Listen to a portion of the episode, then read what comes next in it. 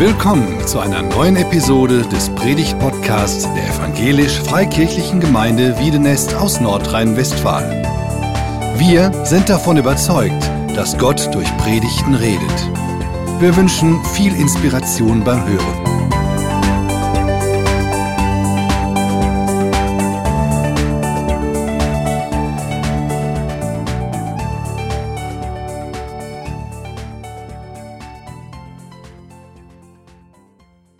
Sie war einfach nur müde. Kaputt. Es ging nichts mehr. Die Beine taten weh, der Rücken tat weh, die Hände und Arme taten weh. Sie war müde im Kopf. Sie hatte den ganzen Tag in der Näherei gearbeitet. Sie war auf dem Weg nach Hause. Jetzt noch zur Bushaltestelle. Da kommt er der Bus. Hoffentlich kriege ich einen Sitzplatz. Dann steigt sie ein, sieht, ach, es sind noch Plätze frei. Der Bus war schon einigermaßen gefüllt, aber da so kurz hinter den ersten vier Reihen, fünfte, sechste Reihe, da war noch ein Platz. Sie quetschte sich auf den Sitz und der Bus fuhr los. Endlich Feierabend. Endlich nach Hause. Und dann? Nächste Station oder übernächste Station. Der Bus hält an und es steigt jemand ein. Mit seinem hochmütigen Blick guckt er die Leute in der fünften und sechsten Reihe an und sagt, hier sitze ich. Reihe frei machen. Sofort. Um sie herum standen alle auf, quetschten sich nach hinten in den Gang. Die Plätze waren besetzt hinten. Man musste sich festhalten, irgendwo an so einer Schlaufe oder an so einer Sitzreihe. Und sie war einfach nur müde. Sie war einfach nur kaputt. Und sie hatte es satt, jahrelang immer wieder aufstehen zu müssen, immer wieder den Platz verlassen zu müssen immer wieder für den Weißen die Reihe frei zu machen. Das ist die Geschichte von Rosa Parks. Ihr seht sie hier als gut 40-jährige Frau. Und zwar hat sich das in Montgomery im Bundesstaat Alabama abgespielt. Damals gab es noch die Rassentrennungsgesetze in den USA, die sogenannten Jim Crow-Gesetze.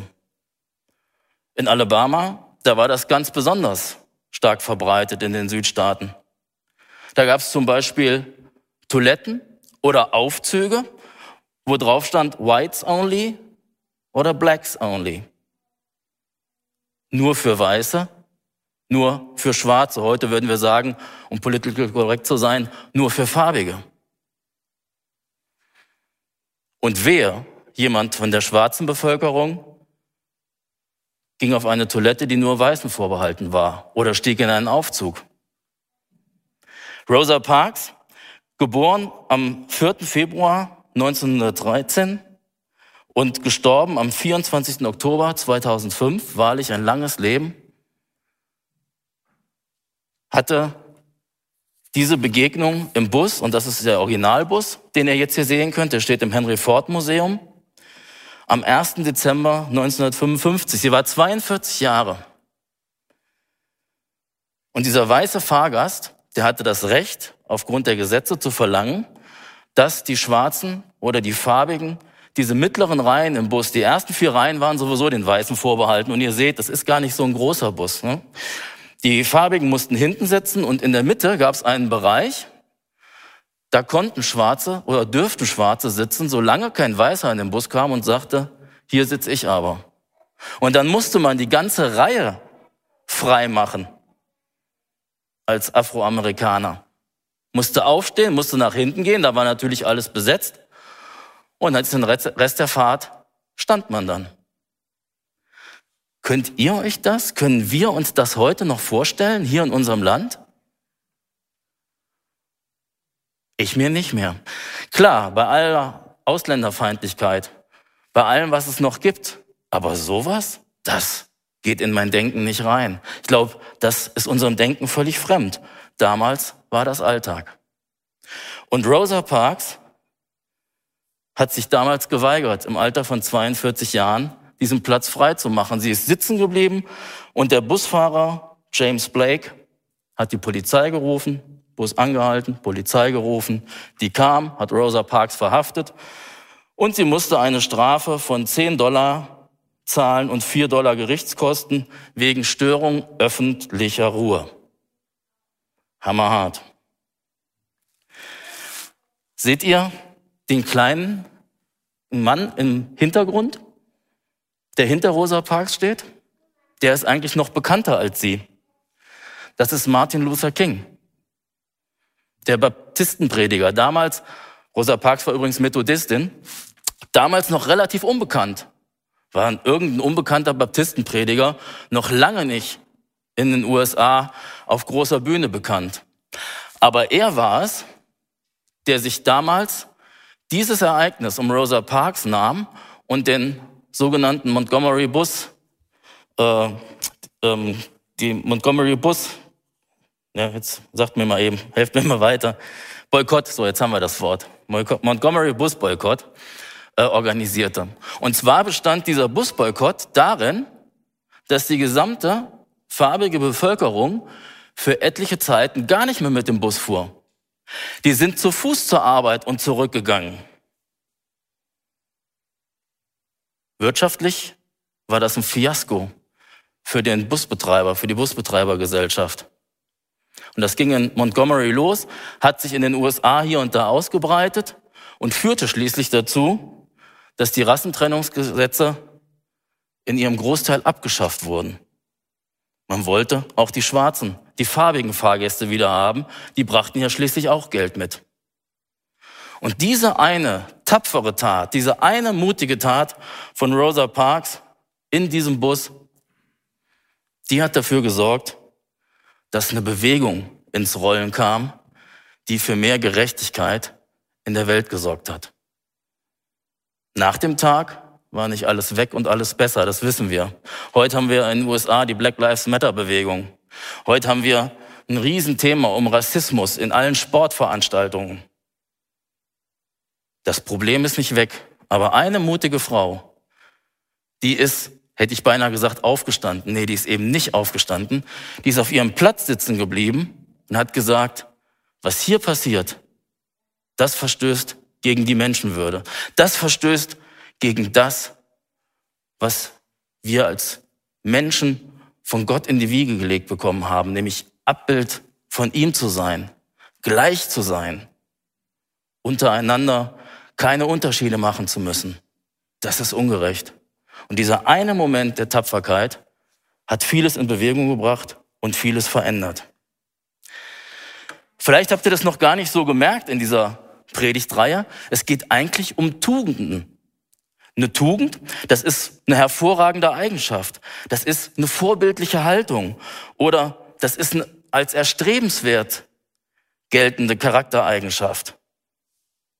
Vor zwei Wochen haben Damaris und Jörg Füller gesagt, in dieser Reihe ist unser Thema Barmherzigkeit das Wichtigste. Den Rest, naja. Dann kam letzte Woche Barnabas Ivan und sagte, so ein Mist, dass die Fillers das schon gesagt haben. Eigentlich wollte ich sagen, missionarisch leben, das ist das Wichtigste. Jetzt komme ich heute und sage euch, das Thema heute ist das Unwichtigste in dieser Reihe. Lehnt euch zurück. Entspannt euch. Auch zu Hause, da geht das ja ganz, ganz, ganz besonders gut. Wer kann schon, während er eine Predigt hört, auf der Couch liegen? Das ist doch irgendwie cool. Entspannt euch. Das Thema ist eigentlich relativ unwichtig. Ihr müsst nicht permanent tapfer sein. Aber im entscheidenden Moment, im Rosa Parks Moment, im Bus, da wird diese Tugend der Tapferkeit, des Mutes, der Entschlossenheit zur wichtigsten Tugend, damit alle anderen Tugenden, Barmherzigkeit, Dankbarkeit, Genügsamkeit, ein missionarisches Leben, damit sie im entscheidenden Moment zum Tragen kommen. Und ich verspreche euch und mir diese Momente im Leben, wo man mutig und tapfer und entschlossen sein und handeln muss, die kommen immer wieder. Eine Tugend, so eine hervorragende Eigenschaft, so eine Haltung, die nicht sich selbst als Maßstab nimmt, sondern was anderes, was Wichtigeres, das ist eigentlich die Mitte von etwas. Ich möchte euch das am Beispiel von der Freigebigkeit. Nachher stehen ja am Ausgang wieder die Körbchen, wo man seine Kollekte einlegen kann oder man kann das überweisen über Spendenportal oder sowas. Am Beispiel der Freigebigkeit einmal sagen. Freigebigkeit, das ist die Mitte zwischen Geiz und Verschwendung oder Verschwendungssucht. Wer zu geizig ist, geht mit seinem Geld genauso falsch um wie derjenige, der es mit vollen Händen rauswirft und verschwendet. Wer freigebig ist, der hat die richtige Mitte getroffen. Und so ist es auch hier bei der Tugend der Tapferkeit. Tapfer, das ist die Mitte zwischen feige oder tollkühn. Mut, mutig sein, das ist die Mitte zwischen ängstlich oder auf der anderen Seite leichtfertig sein. Entschlossen zu sein, das ist die Mitte zwischen, und dieses Wort gefällt mir besonders gut, memmenhaft oder unbesonnen zu sein.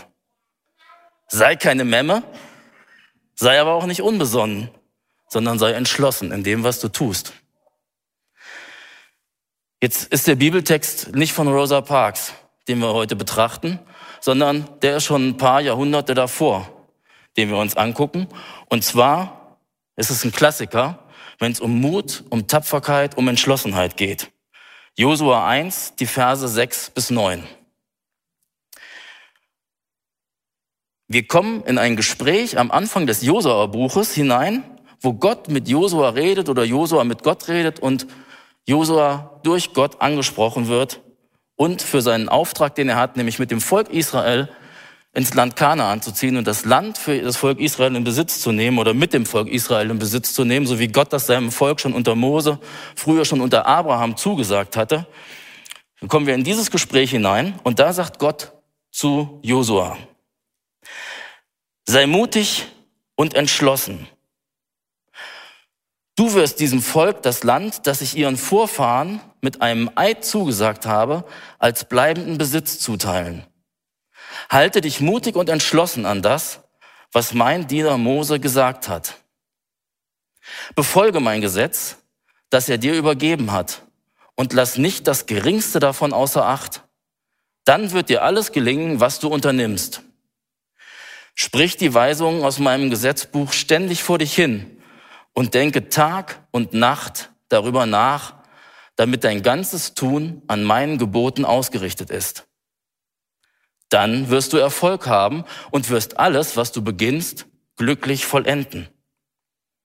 Ich sage dir noch einmal, sei mutig und entschlossen, hab keine Angst und lass dich durch nichts erschrecken, denn ich der Herr, dein Gott, bin bei dir, wohin du auch gehst. Welch ein Gespräch, das Josua hier mit Gott oder Gott mit Josua führt. Ich muss ganz ehrlich sagen, ich habe das Gespräch auch schon ein paar Mal geführt, allerdings immer nur, wenn ich meine Bibel gelesen habe und diese Stelle aus Josua oder andere ähnliche Stellen gelesen habe. So direkt habe ich Gott noch nicht sprechen hören, aber ich bin froh, dass er nicht nur zu Josua, spricht, sondern auch zu mir, zu dir, zu uns allen spricht, weil das festgehalten worden ist im Buch Josua, in der Bibel. Das erste, worum es geht, ist ein ganz spezieller Auftrag für Josua. Den können wir nicht verallgemeinern.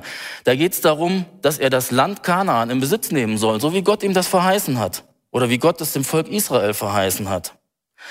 Aber der ganze Rest, der ist sehr allgemein formuliert und ist eigentlich ein allgemeiner Auftrag für uns Christen insgesamt. Dreimal in diesem Text sagt Gott zu Josua, sei mutig und entschlossen. Sei tapfer, heißt es in anderen Übersetzungen. Sei stark, könnte man auch übersetzen.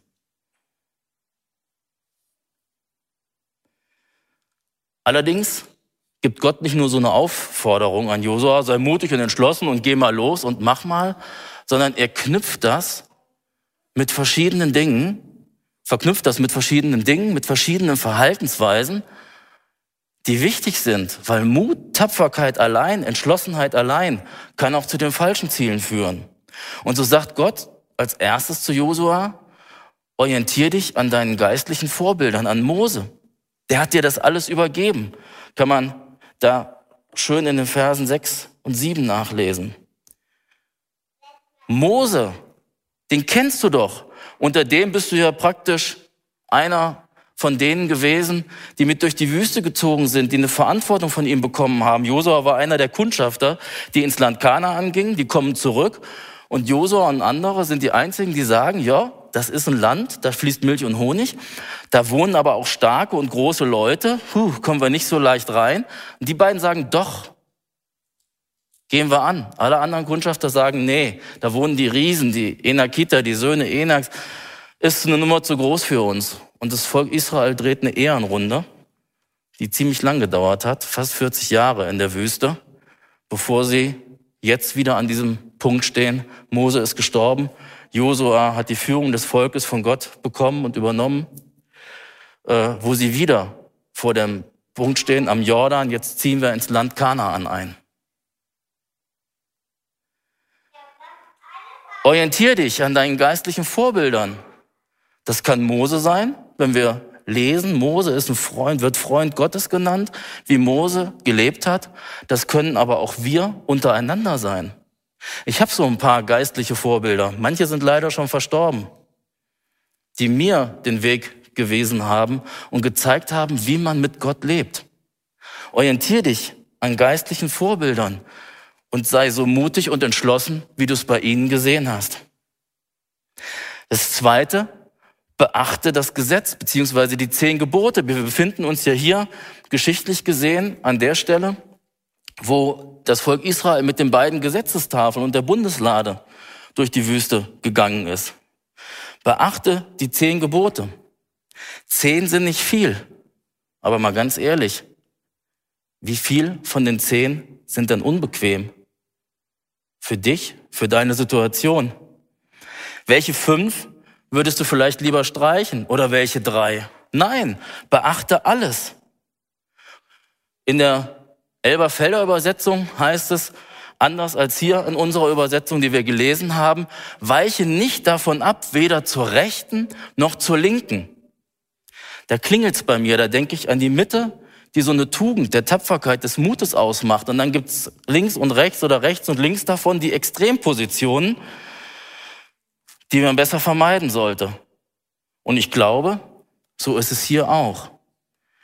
Alle zehn Gebote weiche nicht davon ab, weder zu der einen Seite, indem du einfach was weglässt, weglässt, das ist unbequem, oder hier möchte ich mich gerne ausleben, ach, sollst nicht lügen, du sollst nicht stehlen. Ich fange mal mit so leichten Sachen an. Wir nehmen mal gar nicht die schweren und äh, folgenschweren, wenn es ums Morden und Ehebrechen und was weiß ich was geht. Nicht lügen, nicht stehlen. Ach, so schnell gemacht. Ist im Moment unbequem. Nee, habe ich keinen Mut, die Wahrheit zu sagen. Lass ich lieber sein.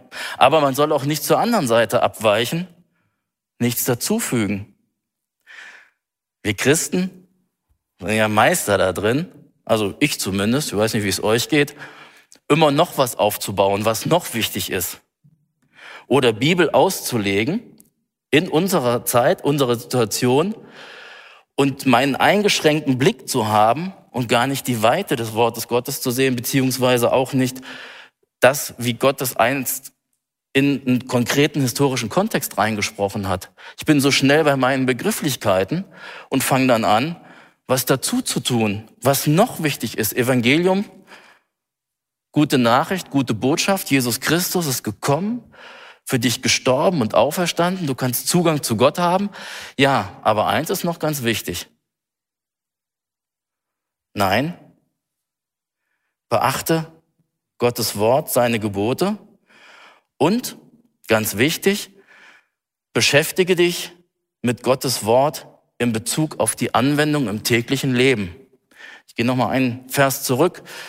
Soll Tag und Nacht drüber nachdenken.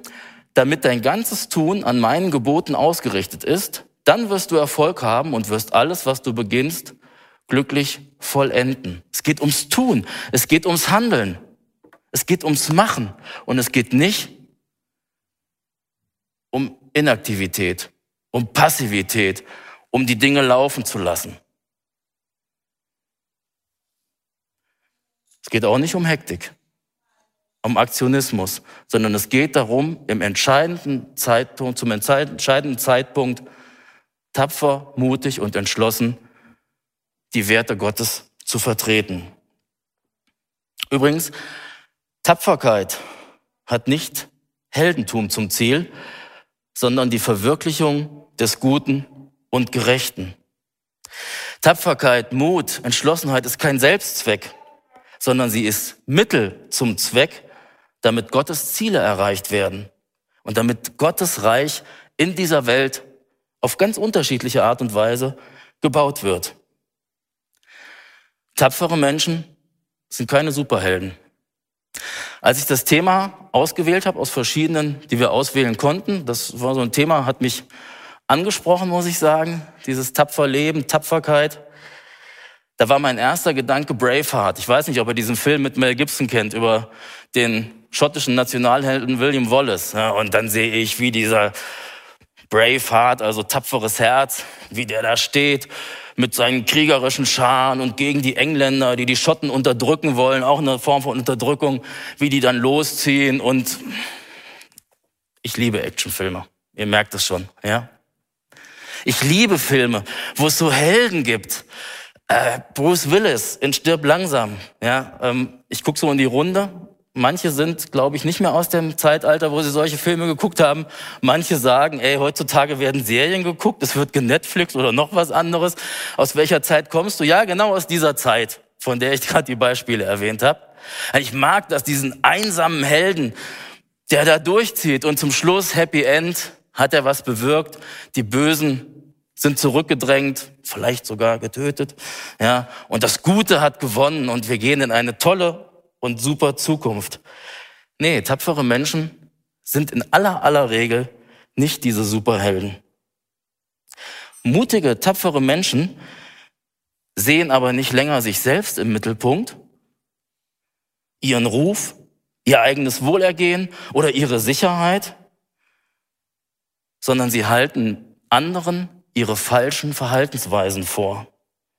Denkt an Rosa Parks die an einer Stelle gesagt hat, nein, es ist nicht richtig, dass die Farbigen aufstehen müssen, um einem weißen Menschen einen Platz im Bus äh, frei zu machen. Das kann nicht richtig sein. Sie guckt nicht auf sich, sondern sie hält einen Spiegel vor.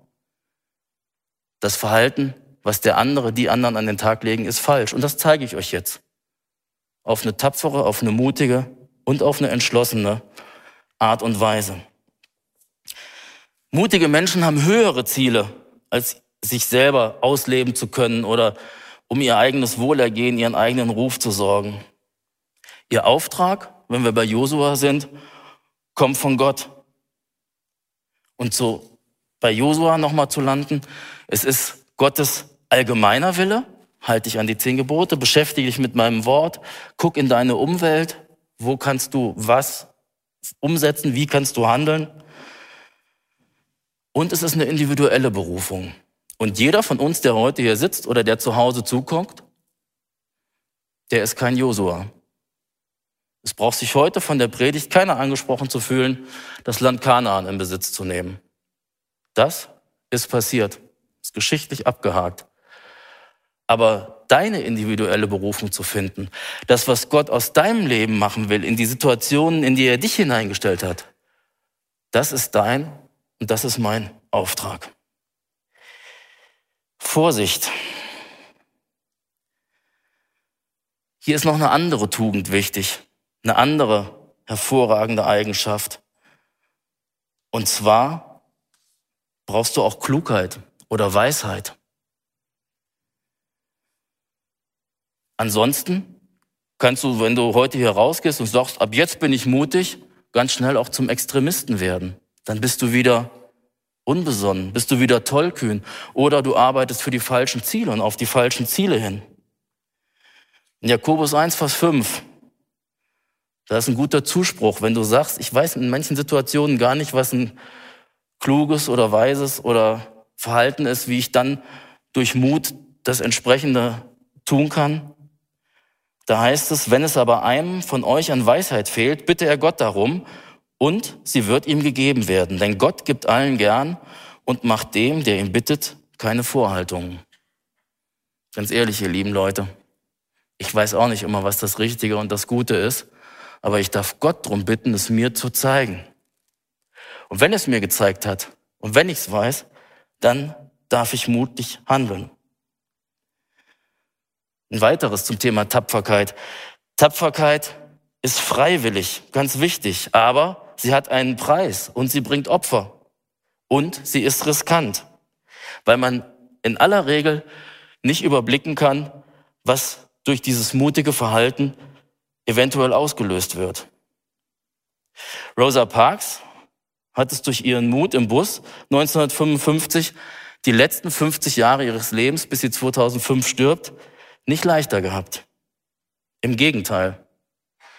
Das ist eben nicht die Superheldengeschichte. Sie steigt aus dem Bus, wird verhaftet, wird angeklagt, muss das zahlen. Dann kommt Martin Luther King und der Montgomery Busboykott geht los und alles löst sich auf. Nee, sie wurde angefeindet. Sie hat zu Hause Drohanrufe bekommen. Ihr Mann hat einen Nervenzusammenbruch gekriegt und die beiden ziehen zwei Jahre später, nämlich 1957, nach Detroit. Und da ist er auch 2005 dann gestorben. Es wird nicht unbedingt leichter, wenn du mutig handelst, wenn du für Gottes Dinge eintrittst. Auch Josua musste seine Tapferkeit nach Gottes Aufforderung, mutig und entschlossen zu sein, erstmal beweisen.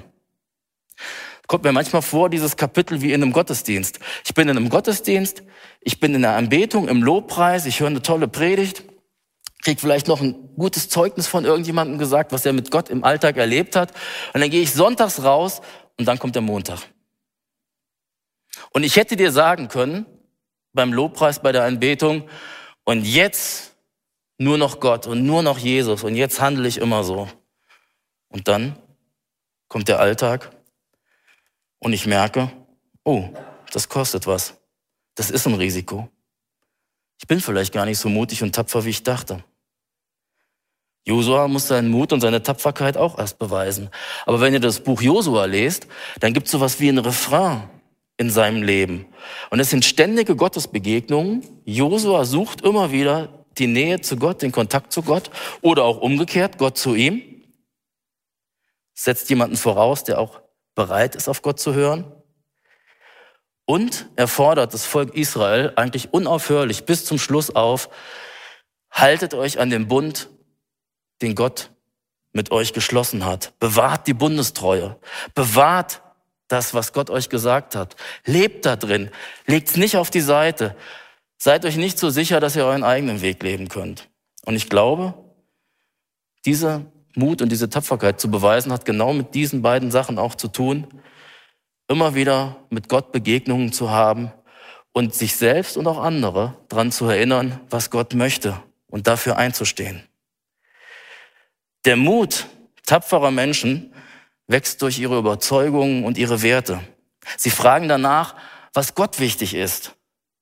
Und sie kennen ihre Bibel und ihre Umwelt, beziehungsweise die Gesellschaft, in der sie leben.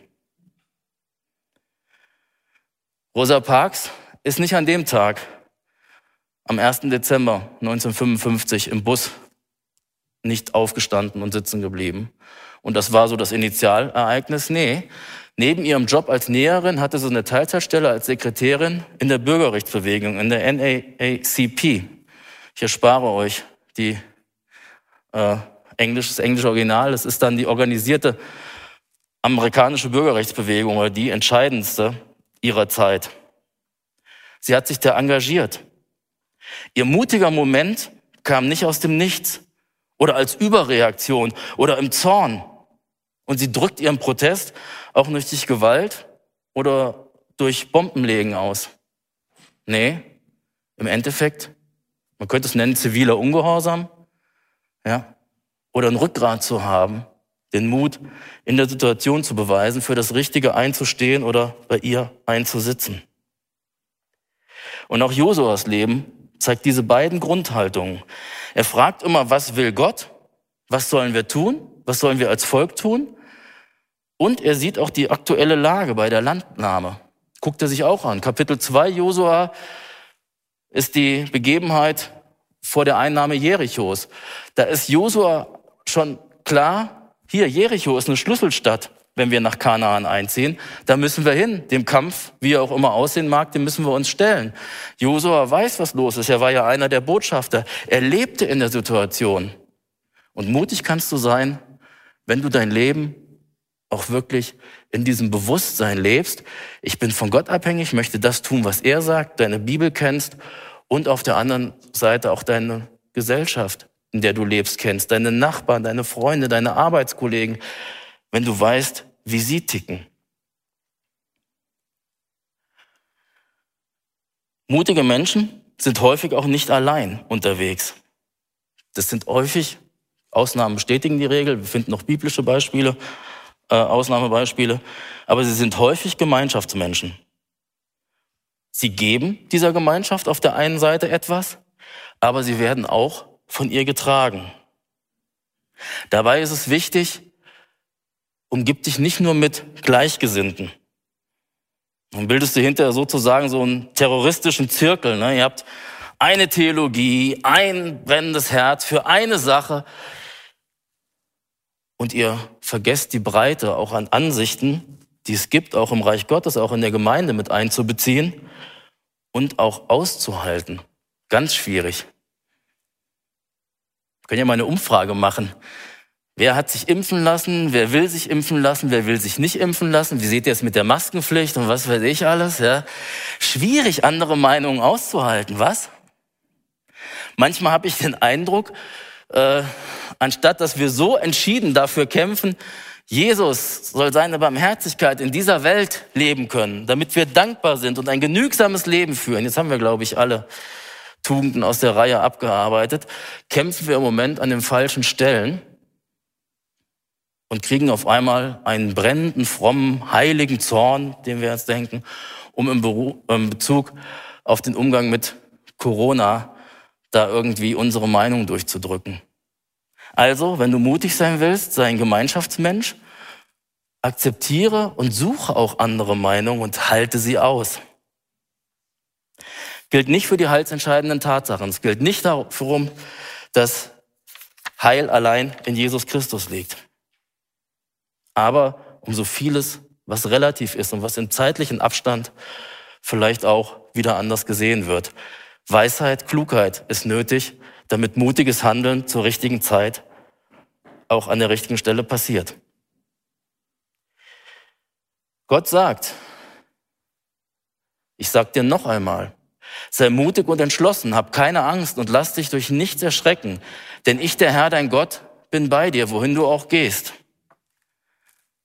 Und das sagt uns Jesus Christus zu. Johannes 16, Vers 33.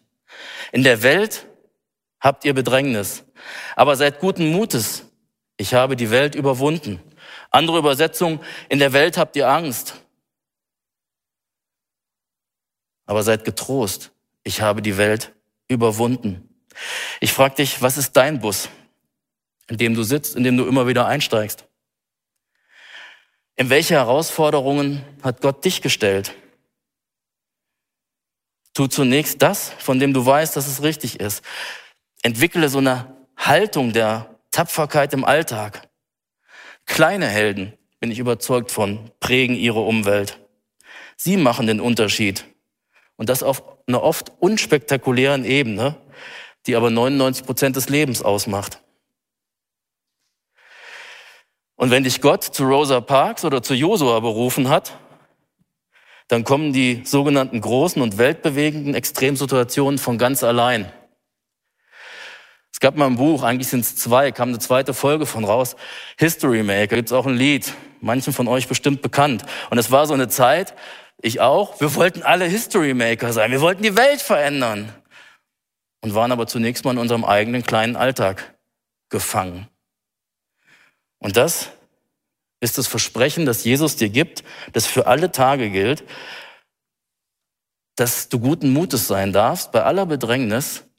Ich habe nicht nur die Angst und die Bedrängnis überwunden, ich habe die Welt überwunden, ich habe das Grundproblem gelöst. Ich bin da, ich bin bei dir, geh an meiner Hand mutig durchs Leben. Du darfst und du kannst ihm vertrauen. Allein das, finde ich, in den vielen kleinen Dingen des Lebens erfordert schon viel Tapferkeit. Wir haben ja immer genügend Gründe, die uns davon abhalten, Jesus wirklich voll zu vertrauen. Ihr vielleicht nicht, ich schon. Gehen wir jetzt hier raus und sagen, wir sind richtig tapfer gewesen und wir werden jetzt noch tapferer sein, als wir vorher schon gewesen sind? Ich vermute, es geht euch so, wie es mir auch meistens geht. Und dann bin ich doch nicht tapfer, nicht mutig, nicht entschlossen gewesen und habe an entscheidenden Stellen doch nicht für Gott, für Jesus eingestanden in der richtigen Art und Weise. Da ist mir Petrus ein gutes Vorbild. Er hat noch gesagt, wenn alle dich verlassen, Jesus, ich gehe mit dir bis zum Tod, bis ans Kreuz. Das Kreuz hat er nicht gesagt, aber bis zum Tod. Und Jesus kannte ja schon, wie es läuft und sagte, bevor der Hahn kräht, wirst du mich dreimal verleugnen. Na, ich doch nicht. Bin mutig, bin entschlossen, der tapferste von deinen Jüngern. Und was passiert? Dreimal verleugnet Petrus Jesus. Und da ist das Johannes Evangelium Kapitel 20 zum Glück nicht zu Ende, sondern geht bis zu Kapitel 21. Nach dieser dreifachen Leugnung Jesus zu kennen und den Mut verloren zu haben, begegnet Petrus Jesus nach dessen Auferstehung neu, empfängt Vergebung und wird neu beauftragt, tapfer und mutig zu leben, was er ja dann auch überwiegend tut. Auch wenn du fällst und versagst, Jesus steht da, gibt dir die Hand, hilft dir auf und sagt, ich vergebe dir und ich beauftrage dich neu, mutig und tapfer deinen Lebensweg mit mir zu gehen. Also was ist mit dir? Steig in den Bus, nimm deinen Platz ein und fahr los.